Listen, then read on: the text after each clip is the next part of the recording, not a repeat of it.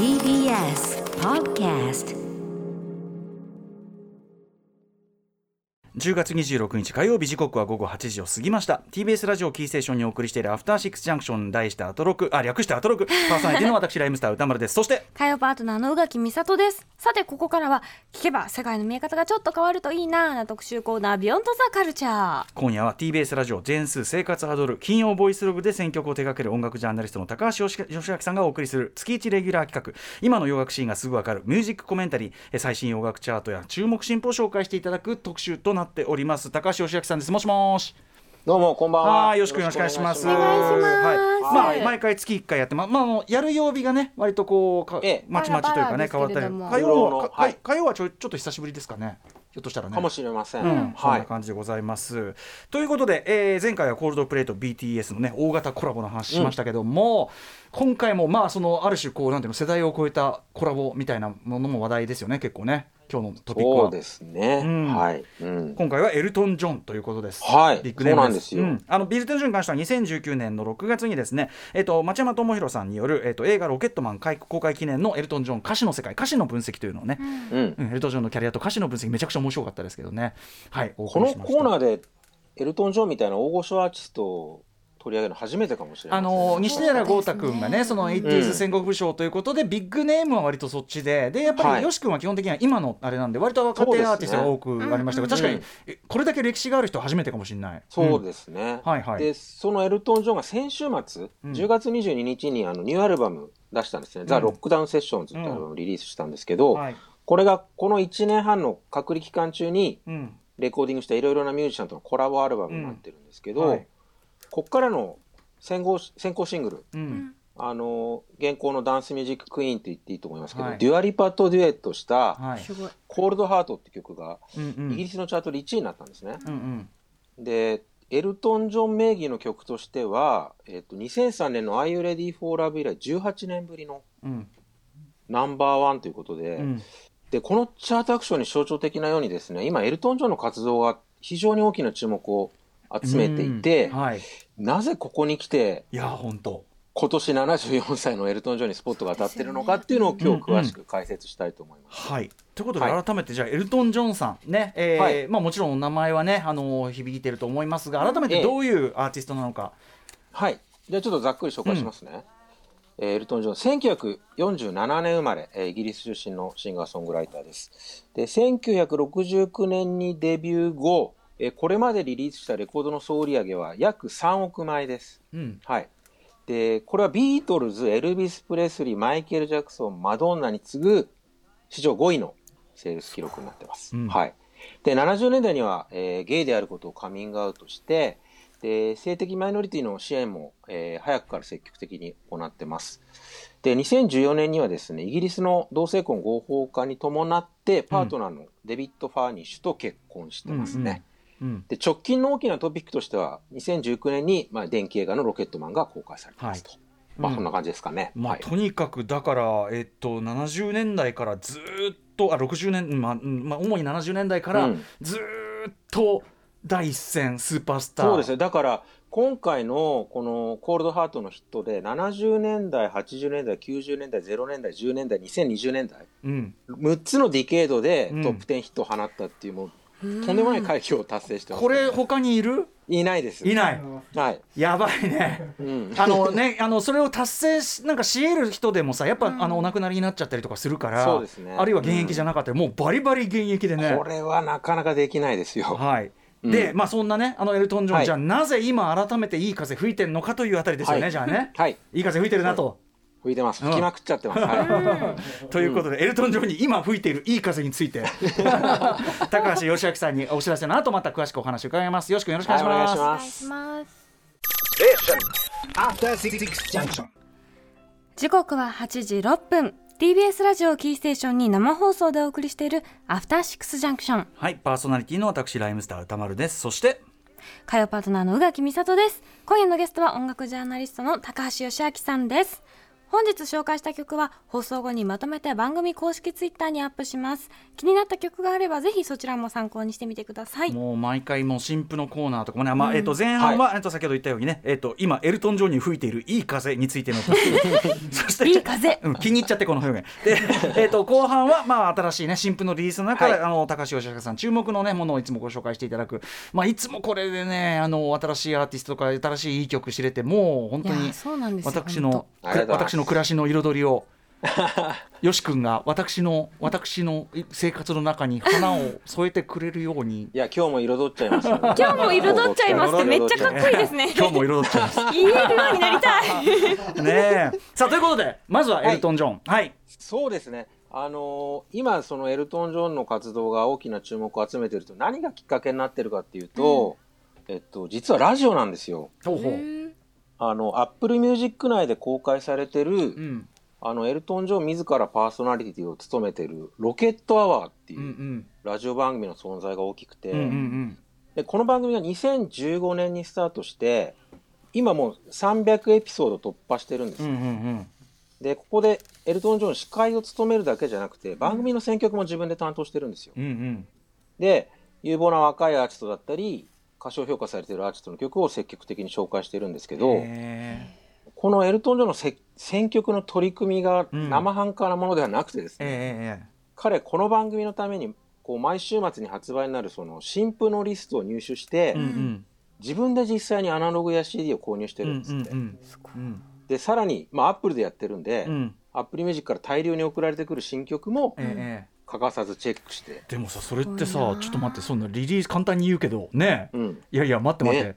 えなん何曲になっちゃうのそれだって、うん。いや、うん、ととんでもない数だと思うけど、うん、そうか。でもそれが要するに常に新しいアーティストとか新しい才能とか、はい。新しいその音楽の展開みたいなものに、あの生で触れてるから、うんうんっていうのはすごい大きいことよねそれはね。そうです。ねしかもこれぞというアーティストには、うん。こうフェイスタイム使って自らインタビューを行う。エルトン・ジョンにインタビューされるって そうそうそう。緊緊張するわ。それびっくりですよねきっと。うん。ねで Apple Music にはそのエルトン・ジョンが番組で紹介した楽曲がこうプレイリスト化されてるんですけえ、ど、うんうん。うんこれがもうね本当に素晴らしい選曲なんですよ。へえあの選曲マンよし君から見ても。素晴らしいです、ね、霧吹きの選曲マンはい。そうジャンルも幅広いし、うん。普通にね最新のヒップホップとかも入ってるんですよ、へえで毎週こまめに新譜チェックしてるような方だったら、うん。これがもうつばを押さえたセレクションであることがまあざっと見てすぐ分かると思います。はい。センス良いんだ。へで実際あのアメリカのですね、うん。えっと、スレイトっていう大手のニュースメディアがあるんーですけど、うんうんうん。そこがね今年5月にねこんなタイトルの特集記事を組んでるんですほうよ。えーエルト。ン・ジョン・イズ・ポップズ・ヒッペスト74 years old テイストメーカー。うんうん。うん。エルトン・ジョンは74歳にして今最もヒップなポップミュージックの流行仕掛け人である。えー、すごい。ですよね。うんでこの記事の一部をちょっと紹介しますね。うんうんえー年配のアーティストがこれほど純粋な熱意を持って新しい音楽を愛するのは珍しいことです。うん。確かに。しかもエルトンはその気になれば地球上から姿を消すことができるほどの富を持っているにもかかわらず、うんうん。彼はその代わりに新しい音楽や若いアーティストを支持することに人生を捧げています。うんうん。これはエルトンがクールに見えることを気にしていないからこそできるのでしょうと。はあはあはあ。彼はただ本当に本当に音楽を愛しているのですっていう、うんうん。そういうふうにうんはい。レポートされてるんですけれども、うんうんうん。でこのスレイトの記事が指摘しているように、はい。エルトン・ジョン自身がそのロケットアワーを通じてうん。新しい音楽に触れることうん。新しいアーティストとこう交流することをうんめちゃくちゃ楽しんでる感じなんですね。はい。でエルトン・ジョンもこんなコメントしてます。えーこの番組を通じて本当に多くの才能ある新しいアーティストたちと出会い音楽シーンの最新の状況を知ることができました、うんうん。そのおかげで6年前にこの番組始まる前よりも今の私の方が若々しく見えると思います、うんうんうん。あ何しろ毎週新しい発見と素晴らしい話題があるのですから、うんうん。私は74歳ですが、はい。今ではレコードを走って買いに行っていた子供の頃と同じぐらい音楽を楽しんでいますと、うんうん新しい音楽を聴くということはすでによく知っている音楽を聴くことよりも自分にとっては大きな意味があるのですうんうんいくつになっても他のアーティストから学べるということは最大の贈り物だと思いますっていう。なるほどね。めちゃめちゃ謙虚なんっていこのように年を重ねたいと思いますね本当にね。いやね本当に見習いたいですようねんねねすごいことだな。もう別に何にもしなくてもいいだろうに、うんうんうん本当にそうですよ。うんねえ。うんうん。球場から姿を消せるだけの富がある。な。かなかない表現その表現も俺 初めて聞いたわと思って いやでも、うん、全く全く、うん、そうですよね。まあそうですよね。うん、なんかでもでこうん、なんかさでこうやってエルトン・ジョンがこう、番組を何年も続けていく中で、うんうんその彼の新しい音楽を世界に届けようってするそのうん。うん献身的な姿勢が、はい。こう若いアーティストからこう信頼を獲得していくんですね。なるほどなるほど、でそれが次第に両者のこうあの交流に発展して、うんおのずとそうなるとやっぱミュージシャン同で同士ですから、うんうん。コラボレーションへと結びついていくじゃないですか。よく僕が言うあれですよね、あのカブトムシのつがいを組むように、ね、あのこことここを置いておけばココラボすいろんな形容が今日飛び交ってコラボするであろうという言わんがばかりの。放ってなんという。放っておけばつがうであろうと言わんばかりの。なんという、うん。表現が、いやあるんだよフェスでさこうあの。コラボしなさいと言わんばかりのタイムテーブルがさ。うんうん。はい友達になってねうん。みたいな。うん。ばバカ野郎案の定やるわみたいなさそういうさ、で今回のそのエルトン・ジョンの「ロックダウン・セッションズ」っていうニューアルバムはある意味その一つの集大成なんですよ。あそう。コラボその若手アーティストとの出会いとはい。か、コまあラボとか、大御所も入ってるんですけど、うんうんうん。若手が結構メインを占めていて、はいはいだからラジオで新しい音楽を紹介し続けてたらいつの間にか自分の周りにこう若いホットなアーティストがたくさん集まってたっていう、うんうんうん。そういう状況ですねそうだよな、んうんうん。もちろんあの映画があったりとか、うんあとやっぱりさ、そのいち早くそのカミングアウトした人でもあって、なんかそういうこう時代感みたいなのがある意味エルトンのさなんていうのかな一致っていうかさうん。してる感じもあるよねそうですね。やっぱね。うんうんううん。うんん。いやー。でエルトン・ジョンってもともとその若いアーティストに対する面倒見がいいんですよね。今に始まったことじゃなくて、うんうんうん。例えばラッパーのエミネム。ううん。んエミネムとエルトン・ジョンって2001年のグラミー賞授賞式で「スタン」って曲共演してうんうん。結構大きな話題になりましたけどこのコラボをきっかけに2人がこう親交を深めていって、うん。そのすこの数年後にエミネムがこう薬物依存でうんうん。結構苦しんで活動休止した時期に、うんエルトン・ジョンがずっと彼の治療をサポートしてたんですよ。へえうんうんあとレディー・ガガ。はい。うんレディー・ガガが2011年に「ボーン・ディス・ウェイ」ご存知ですよね、はいうん。ボーン・ディス・ウェイ大ヒットさせた時に、うん。マドンナのエクスプレス・ユア・セルフに曲調もメッセージもよく似てるっていうことで、まあ、実際よく似てるんですけど、うんうんマドンナがこうレディー・ガガのことをこう挑発するような行為たびたび取ってたんですね。うんただエルトン・ジョンがこの状況をシリアスに受け止めてうんうん。すで、に地位を確立しているアーティストがまだキャリアが始まったばかりの若手を蹴落とすようなことをしちゃダメだっていう、マドンナをたしなめた。はいはいはい。マドンナをたしなめるなんてそんなもんエルトン・ジョンにしかできない。エルトン・ジョンじゃないとできませんから確かに確かにねでレディー・ガガもエルトン・ジョンについて、彼は私のメンターと言える存在ですと。うん。いつも自分のアーティスト性を大切にしなさいとアドバイスしてくれますっていうコメントしてて、うん。で2人のエルトン・ジョンとレディー・ガガの信頼関係のこの強さを物語るエピソードとしてはですね、エルトン・ジョン2014年にその同性婚をしたパートナーのデビッド・ファーニッシュとの間に代理母出産で授かった男の子が2人いるんですね。うんうん。でエルトン・ジョンは彼らのゴッドマザーにレディー・ガガを指名している。おおなるほど。そういう関係性うんなんですよね。名付け親はね大きいですからねそうそうそうそう。でもうこういう話あのこうエルトンと後輩アーティストにまつわるエピソードを紹介してると結構もうキリがマイケルにとわないぐらいないぐらいなんですけど。うんなるほど。うんうん。なんでちょっとここから今年に入ってからのはい。主なエルトンと若いアーティストの交流を紹介していきたいんですけど、はい。まずはあのこのコーナーでも何度も取り上げてます、まあ、宇垣さんも大好きなリナ沢山さん。もう超、はい。もうずっと聞いてます。本当に教えてくれてありがとうございます。聞くたびに勇気が出る私、うんうんうんうんえー、リナ沢山さんは、えー日本で生まれてロンドンを拠点に活動するシンガーソングライターで、うん。えー去年にリリースしたデビューアルバムの「沢山」がですね、うん。まあ、欧米メディアで大絶賛されて、うん。まあ、今最も注目を集めるアーティストの一人と言っても過言ではないと思います。はい。あの来年公開の「ジョン・ウィック・チャプター4に、うん。そう。メインキャスターとして出ることあがそうなんだ。そうなんです。決定してます。おやおやおや。すごいことになってますけどね。ありゃまあ。うん。はいはいで去年そのリナさんのデビューアルバムがこう欧米のメディアで年間ベストアルバムとして各方面からこう高い評価獲得した背景にはですね、うん。まさにそのエルトン・ジョンがうん。ロケットアワーで彼女を大プッシュしたこともそうなんだ。大きく影響してるんです。ははあ。い、エルトン・ジョン今年のアルバムオブザイヤーだっていうふうに絶賛して、番組で何度も彼女の曲をオンエアしつつ、番組のゲストにも招いてるんですよ。うんはいはいはい。惚れ込んだわけだ、うん。そうそう。うん。で、さらにですね、エルトン・ジョンは、そのリナさんがイギリス国籍を所有してないことから、イギリスの音楽賞、マーキュリー賞とブリット・アワードの対象からうん。外された時も、はい、SNS 通して抗議を表明して、はいでその後リナさんがそのイギリスのレコード産業協会に対してうん。こう受賞資格変更を求める働きかけをした時もエルトン・ジョンがサポートしてるんですよ。はいはいはい。でその結果今年2月にリナさんの訴えが認められてアワードの受賞資格のルールが変更になったんですよ。だってイギリスで生活してるんだもんね、イギリスもね、うんすごい実はすごいあのいろんなね多様なルーツを持つ人がいっぱい当然いるから、そうですね。まあ二重国籍が日本で認められてれば何の問題もなかったところがあるんですけどね。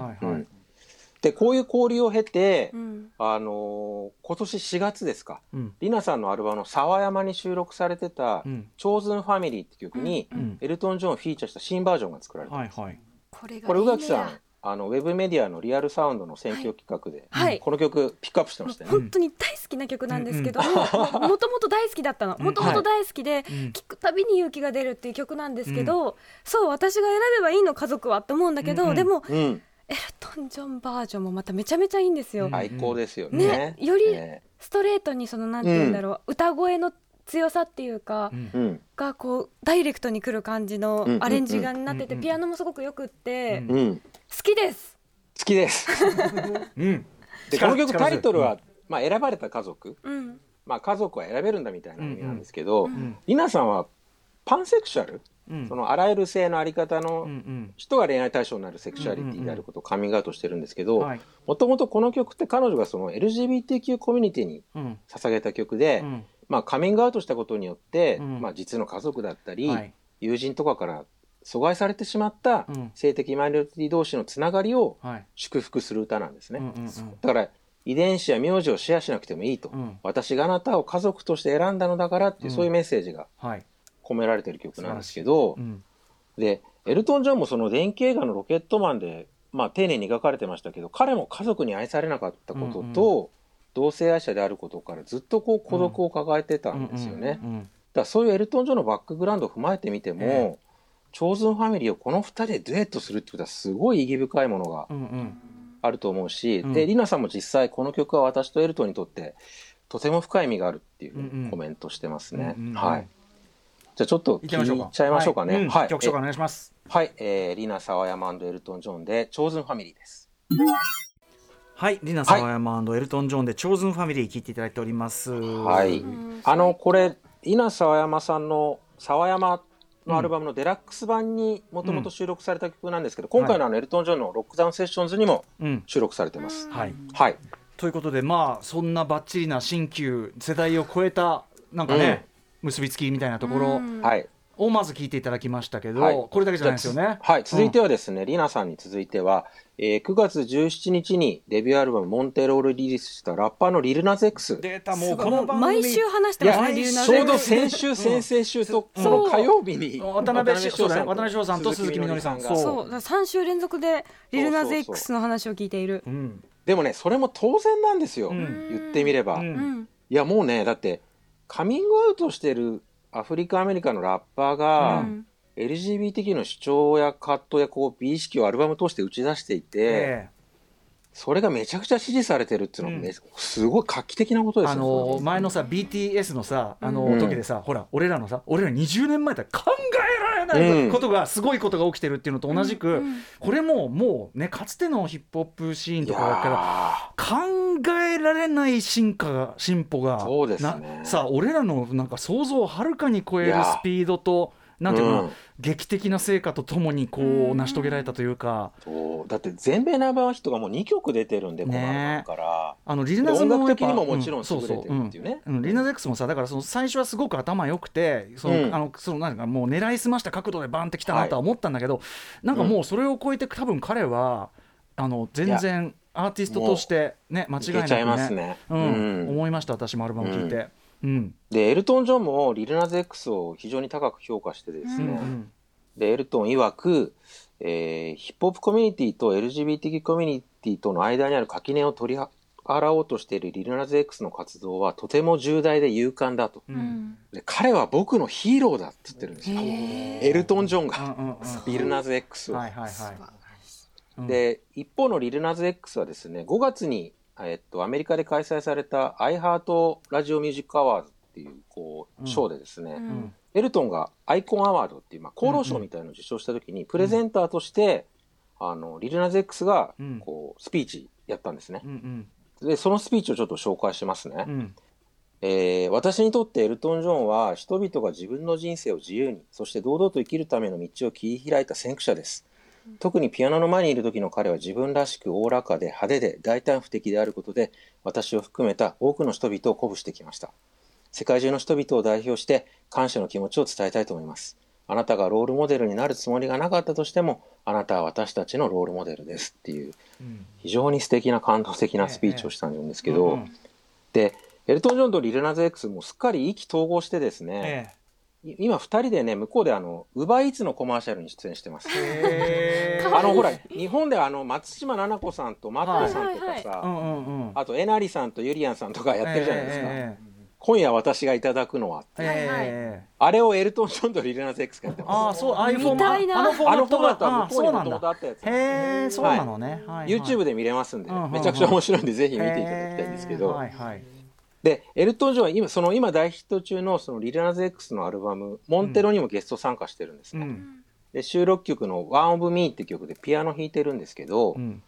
で、この One of Me のタイトルは、まあ、もう一人の自分みたいなうん。意味になるんですけど、うん。この曲でリルナズ X はこう自分の心の葛藤を綴ってるんですね。うん。まあ、一発屋と言われたり、うん。こう、バッシングを浴びたりして、こう、自信を失いかけてる時に、うんお前なんて長続きするわけないんだよとか、うん。お前なんてどうせ嫌われ者なんだみたいな、その自分の中のもう一人の声に苦しめられるっていう、うんそういう内容の曲なんですけど、まあそんなリルナズ X にこう寄り添うように流れるエルトン・ジョンのピアノがもうめちゃくちゃ美しいっていう曲なんですけそどね。のなんかそのスタンスというかさ、うんその自分の中にある迷いとかさ痛みとかうん悩みをさらけ出す感じこそがエルトン・ジョンイズムだもんねすごいね。そうですね、うんうんだからままさに僕にとってのロールモデルですっていうことですよね。うんうんうんはいうんじゃあその曲ちょっと聴いてください。えーリルナズ X で One of Me フィーチャリングエルトン・ジョンです。はい。はい、えーうんリルナズ X で One of Me フィーチャリングエルトン・ジョン聴いていただいております。ねえ美しい曲ですよね。うんこれもあの、リルナズ X のアルバムでお披露目になった曲なんですけど、はい今回のエルトン・ジョンのロックダウンセッションズにも入ってます。うんはいはいはい。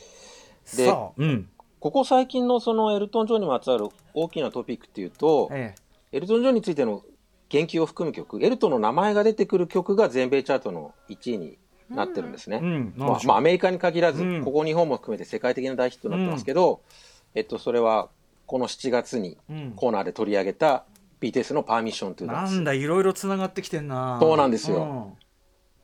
かけてもらってもいいですか？はい、ピョンパーミッショントゥダンス。はい。はい。うん、これ曲の冒頭今ジョングクが歌ってますけど、うん、この次に登場するこのここのパートですね、うんうん。リーダーの RM のバースにうん、何もかもがダメになったと思える時は一緒にエルトン・ジョンの歌を歌うんだ、うん。そしてその気持ちでまた始めてみようっていう一節がうん、あるんですね、うん、でこのフレーズがあることからもう曲がヒットした直後にエルトンもすぐさまリアクションして、うん、SNS にもう自分でパーミッショントゥダンスを歌う動画を投稿して、はいはい。こう BTS と彼らのファンダムのアーミーにええ。感謝を述べてたりうんうんするんですよ。はい。でこのパーミッショントゥダンスの歌詞を書いたのはあの、まあ、特集の時も紹介しましたけど、うん、エド・シーランなんですよ。うん、まあ、まあ、現行新規っていうのはスーパースターの一人と言っていいと思うんですけど、でエド・シーランにとってエルトン・ジョンがまた大の恩人なんですね。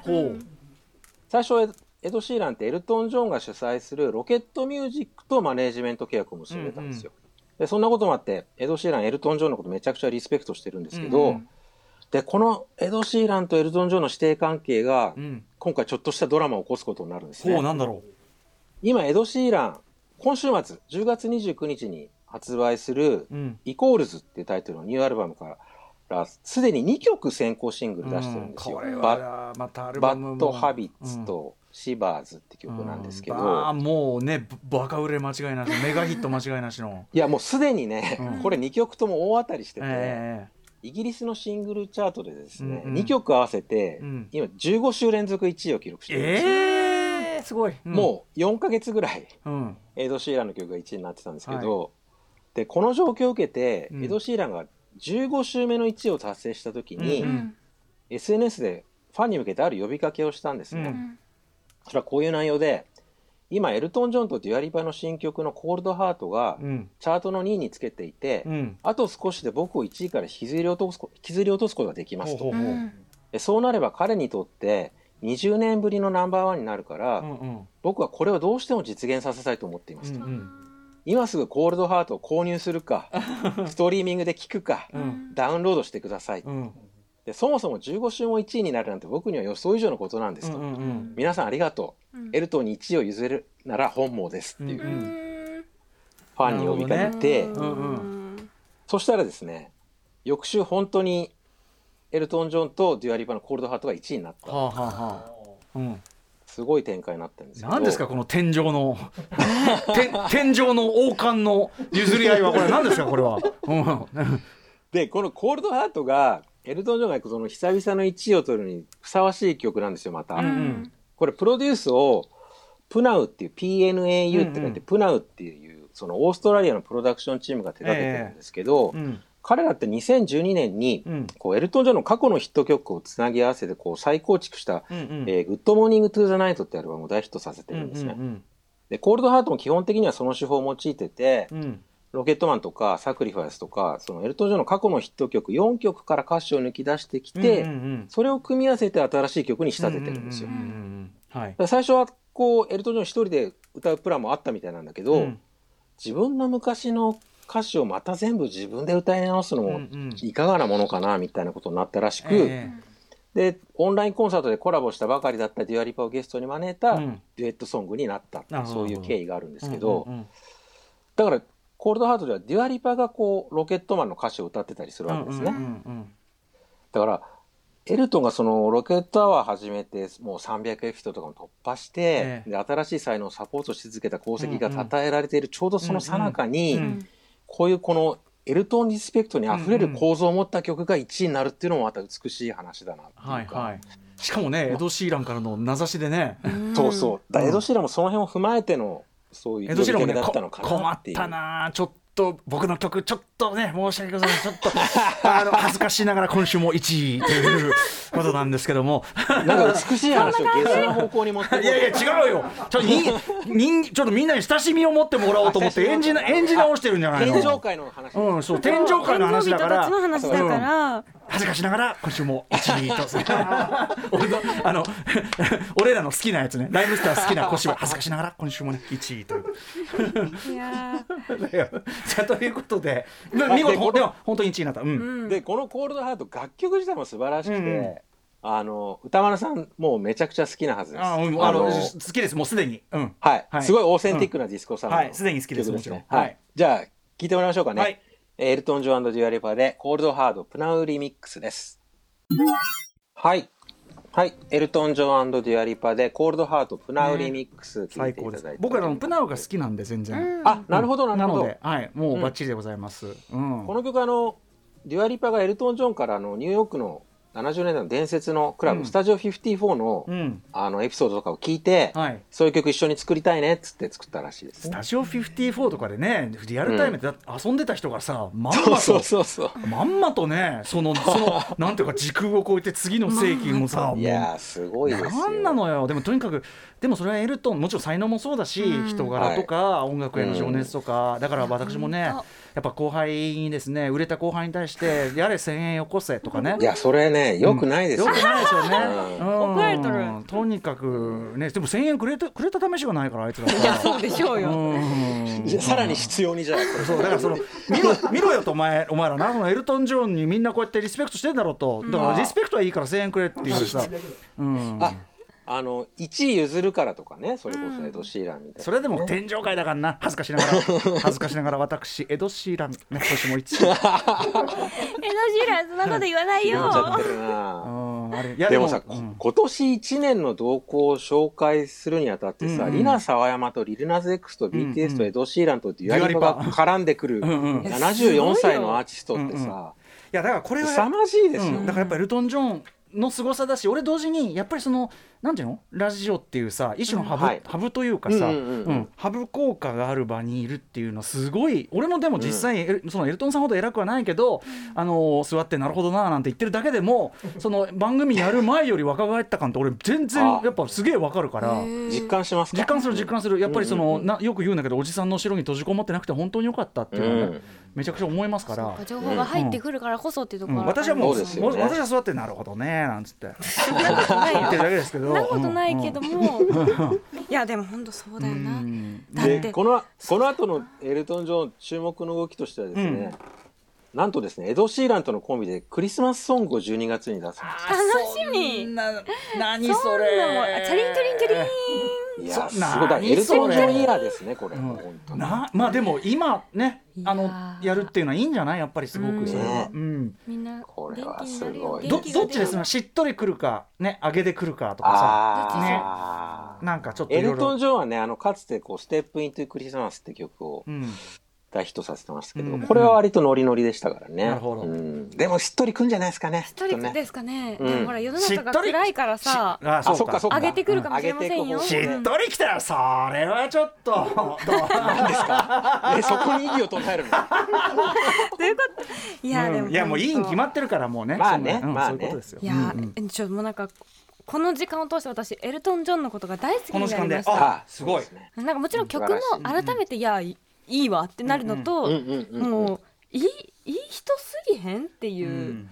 ちょっと本当見習いたいですよね。ぜひそそしてでも同時にエルトン自身の、なんていうか本当に痛みを背負ってきてる人だから、うんうんうんまあ、町山さんの特集の歌詞のあれとかも今、はい。えっと聞くのあれかな、えっとポッドキャストとかあるのかな？とにかくうん。なはい。だし、あのーまあまあロケットマンご覧になってロケットマンそうだし。そうですね、それしたらさらにですよもう。好きかける好き好き。かける好きは。うもう本当にだ不勉強すぎて ね。なんで面倒くさくしてた話私最初なんか話は聞いたことがあるけど、うんうん本当キングスマンに出てた人だねっていう、雑な雑なその認識だったので本当にこの機会にもっとたくさん曲聴いて、うんうん。もちろんあのロケットマンも見ようと思いました。そそれこそそういうさあのキングスマンとか出てさネタにされるのも平気でいろんなとこ出てく人だもんね。割とエルトン・ジョン結構気軽に出てきますよ昔からさあの自分をパロディにされるのとかも全然平気で出るじゃない、結構出てだからそういうのもねいじられても平気みたいなさ、うんうんうんうん。そういう同僚もあるよね、最高ですね。うん。多分接しやすいんだろうな若い人も。ね。多分俺うん。1000円くれって言ってると思うよ。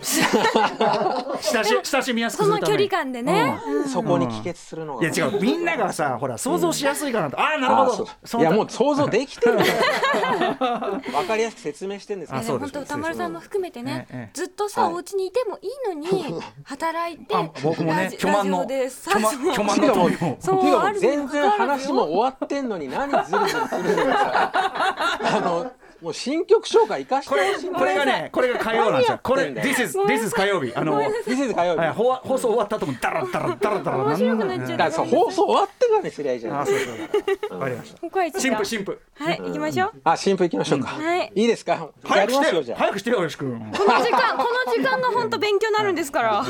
行くよじゃあ行くよ、はい。はい、じゃあ1曲目。1曲目はですね、えーエラード・ネグロの、えージェミニレオという曲です。これ、10月22日に、えーリリースされたアルバム、ファーインの収録曲になります。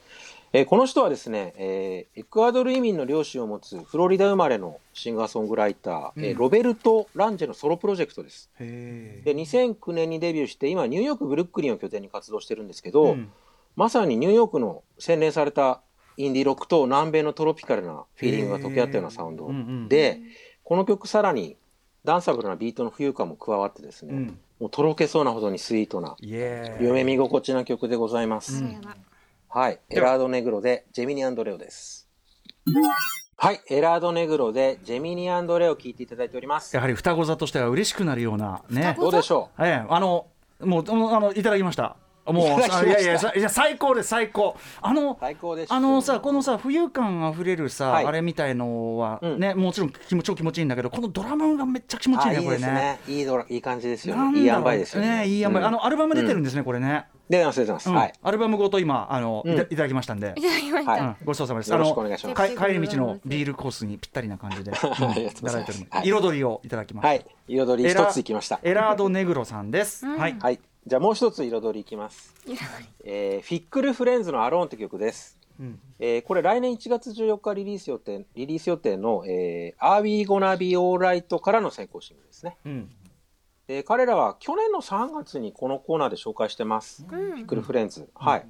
で2018年にデビューした、えーイギリスのブライトン出身の4人組で、結構もう毎回ハイクオリティな80年代マナーなシンセポップを作ってくるんですけど、はい今まで割とディスコ色が強かったのに比べて、今回ね、キラキラニューウェーブ路線。ちょっとネオンアコ色もみたいな感じですかね。うんうんうんはい。じゃあ聞いてください。フィックルフレンズアローンです。はい、えー、フィックルフレンズアローン聞いていただいております。いやーかっこいいなかっこいいよねうんなんだろうねあのなサビとかのさあの感じの 80s 感もあるけどでも音はすごい今っぽいし音っていうか音色？そうねうんうん。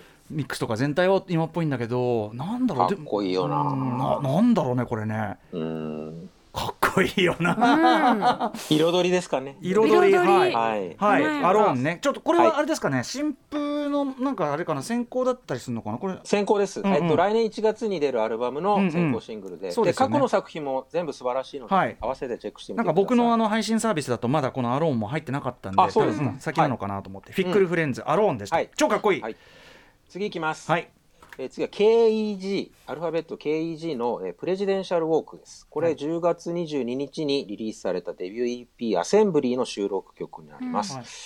でこちらもイギリスブライトンに拠点を置く、うん。えーポストパンクバンドですね。うん。でポイントはね7人組なんですよ。結構大所帯で、うんうんメンバーにホーン担当トロンボーンの担当がいたりするのが渋いなっていう。うんはいはいちょっとディーボっぽいですかね。へディーボっぽい、うんうん。はい。じゃあ聞いてください、えー KEG でプレジデンシャルウォークです。はい、えー KEG でプレジデンシャルウォーク聞いていただいております。はいかっこいい。かっこいいよね。なんかこうちょっとディーボ感。ディーボ感わかります。まあだから、はまあポストパンクニューウェーブねその感じに、まあこの歌い方とかは相変わらずね、うん。みんなこういうの好きだなっていう、あれだけど、でもなんかこのちょっと痙攣してるようなリフがあそうだね。でもこのさ音の厚みとそのファンキーさっていうか、ちょっとスカバンド的なさあ確かにノリもあってさ。言えてます。あ、うん。それあるかもしれないそうなんか、うん。でホームとかも入ったらいよいよじゃん、うんうんうん。なんかだからそのまさにまさに、うん、なんかこう実はこう芯が太いグルーブがある感じっていうのが、うん。あのいいしすげえライブみたいねこれね。ああかっこよさそう、ね、うん。やばいでしょこれ、あううん。ん、大所帯っていうのもね、ライブ映えしそうですね。うん。KEG ですね、えーはい KEG でプレジデンタルウォークをお聞きいただきました、はい。かっこいいねこの。次、はい。次はね、ワローズの、えー I don't want to talk という曲です。はい。これ9月30日にリリースされた最新シングルです。うん。えーワローズは2017年にデビューしたカリフォルニア出身の3ピースのロックバンドで、うん。あのネットフリックスドラマの13の理由うん。はいはい。で主演を務めているあのディラン・ミネットがボーカルとギターを担当してます。はい。はいはいこのあれだこの写真だとこの一番右の子だ、うんはいはいあのこのそうそうそう気弱そうなね、はいはいはいそうです、そうです、そうでうんす。はい。で、もともとね、すごいキュートなポップセンスに定評のあるバンドなんですけど、へこの甘酸っぱさとか青春感ではね、これ過去一かもしれないですー。マジあか、うんはいうんじゃあ聞いてください。えーワローズで I don't want to talk です。はい、ワローズで I don't want to talk 聞いていただいてこここすごい。ね。このブレイクなんだこれ。ポンポンポンポンなんだこれ。うん。あの、ハーモニカが入ってたじゃないですか、うんうんうんうん。随所に。これもあのディラン・ミネットが吹いてます。デ。ィラミネットさんね、はい。あのー確かにあのなんていうかな青青青眩しいっていうかさ、ねあのーシングストリートのさあー。のシングストリートでキュシングストリートで特にキュアに影響を受けた時の曲があるじゃん、確かに確かに。あのシングストリートのキュアに影響を受けた時の曲のあのあの海辺のきらめき感つうか青臭い海辺のきらめき感？完全にそれをちょっとカリフォルニアに持ってったよそうそうそうそうそう。ああ確かに確かうん。にいいいい指摘素晴らしい、ワローズいいね、いいでしょ彼はそのディランさんは、えっと、バンドメインっていうか、その両方兼業みたいなことなの、そうですね、うんうんうん。あのご自身で曲書いてますよ、そうなんだすごい才能だね、うん、いやーということで今日はちょっとお時間的にここまでですかね。そうですね。ん。はい。ありがとうございます。はい。うん。はい。といったあたりで、えー最後によし君からお知らせ事などお願いしますはい、えー、ジェーンスーさんとお届けしてます、えー、Amazon Music 独占配信の、えー、ポッドキャスト番組、生活が踊る歌チェックしてください。うん。はい。えー最新エピソード、えー昨日、えー更新されましたけど、今回の特集は、あの、チャーリー・ワッツ追悼の意味を込めて、ローリング・ストーンズを取り上げてます。そりゃすごい。はいといったねあのあたりであの今日のあのよし君が選曲してくれたというかね曲もあの番組のツイッターの方とかにねえっとはい。そういった人上げてますのでこちらも参考にしてください、ということでここまで高橋義明プレゼンツ今の洋楽がすぐわかるミュージックコメンタリーでした。よし君ありがとうございました。ありがとうございました。彩られました。彩り。彩り。After Six Junction.